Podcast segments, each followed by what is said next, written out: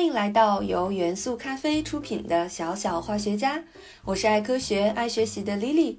今天我们来聊一个有趣的话题：温度计测量温度的奥秘。温度计有着怎样的发明历史？水银温度计是什么原理呢？摄氏温度、华氏温度、绝对温度又是如何计算的呢？受新冠疫情的影响，最近一年多。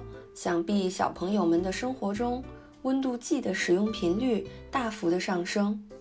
今天在元素咖啡一起来了解一下吧。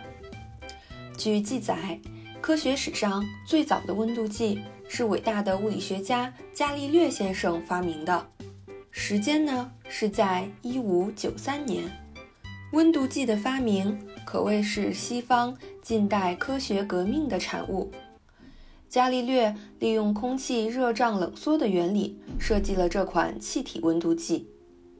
西方在探索空气热胀冷缩及其运用历史方面非常的悠久。早在古希腊时期，著名的希罗就利用这一原理设计出了可以用在神庙的自动开门机构。伽利略的气体温度计很简单，就是一根细长的玻璃管，一端开口。另一端是一个鸡蛋大小的玻璃泡。在使用时，先用手把玻璃泡捂热，然后让玻璃泡的一端在上，把玻璃管竖直的插入水中，这样便形成了一个简单的气体温度计。当外界的空气温度上升或者下降时，玻璃管中的水柱就会下降或上升。如果在玻璃管标识上刻度，便可以指示出温度了。尽管不清楚伽利略当时是如何标记温度的，但是他在一本书中明确地提出了度数的概念。不过，由于这种温度计会受到气泡内空气温度以及外界气压的影响，所以在当时误差还是比较大的。受到伽利略的启发。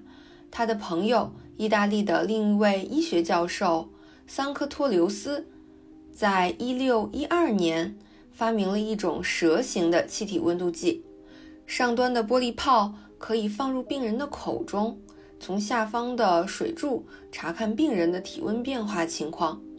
这可谓是世界上最早的一支体温计。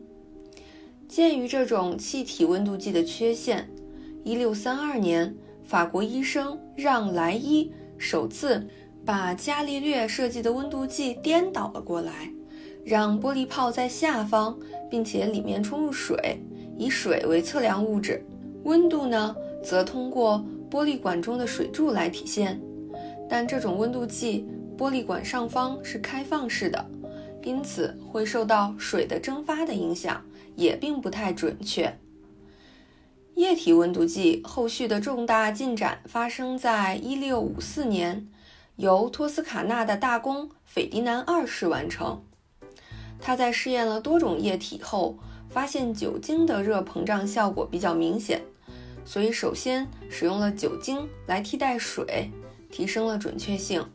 他还将玻璃管的上端封闭了起来，让温度计形成一个密闭空间，这样。就制成了世界上第一支不受外界气压影响的温度计。生活中最最常见的温度计当属水银温度计了。它的工作原理是利用水银的热胀冷缩显示体温的变化。因为水银的受热后膨胀系数比较大，体积变化比较明显，所以水银温度计可以用来精准的测量体温。但是你们知道吗？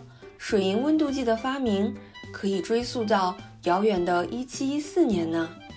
在那一年，华伦海特发明了水银温度计。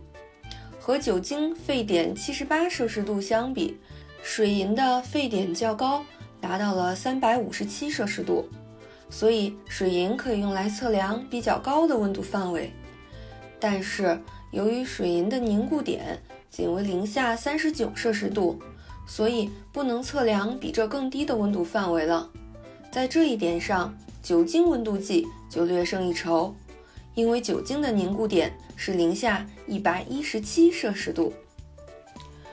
要想测量温度，光有温度计可不行，还需要要有温标，就是温度数值变化的标尺。就相当于说，一把尺子，如果上面没有刻度，我们也不知道具体距离是多少。温标其实就是温度计这把测量温度的尺子上的刻度。要确立温标，最重要的是要找出几个基点。一七二四年，华伦海特首先选择了三个温度基准点。为了避免温度中出现负数，选择了氯化铵与冰水混合的温度为零度。去掉氯化铵，仅用冰水混合物的温度被定义为三十二度。在这样的标准下，如果将这支温度计置于人的口中或者腋下，可以测得人的体温是九十六度。后来，人们又做了修订，把水在标准大气压下的沸点定义为二百一十二度，这样水和冰的沸点间就有整整一百八十度，这便是华氏温标。为了纪念华伦海特，华氏温标的单位被记作华氏度。目前，世界上的主要国家只有美国还在沿用华氏温标。目前。全世界应用最广泛的温标系统是瑞典人舍尔修斯确立的摄氏温标。1742年，舍尔修斯在一篇论文中，对温标记上两个固定点的观察中，描述了他的温标系统。这种温标是把标准大气压下水的冰点和沸点之间均等的划分为一百度。但当时他采取的冰点为一百度，沸点为零度。细心的小朋友一定会发现，这怎么和我们现在的摄氏度完全是反的呀？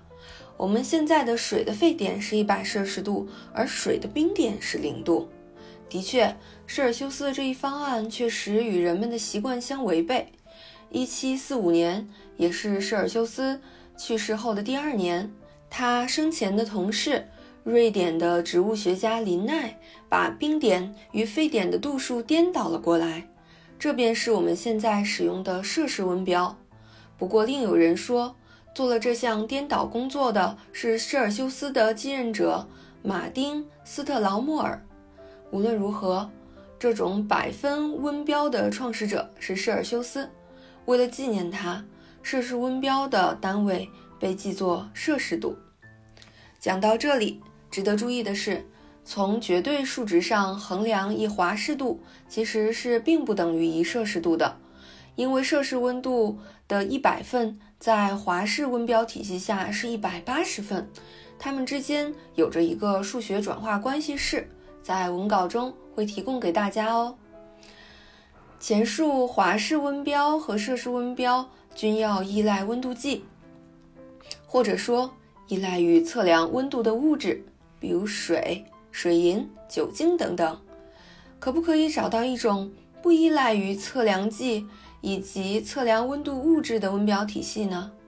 一八四八年，英国物理学家威廉·汤姆逊确立了一种新的标准——绝对温标。此温标只有一个基准点，即绝对零度，这是冷到极限的状态。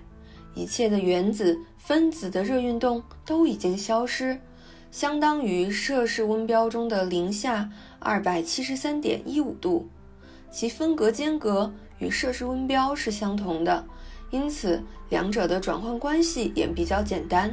绝对温度等于摄氏温度加二百七十三点一五摄氏度。比如，在标准大气压下，水的沸点是一百摄氏度。那么水的沸点的绝对温标是一百加二百七十三点一五，等于三百七十三点一五，这是不是很简单呢？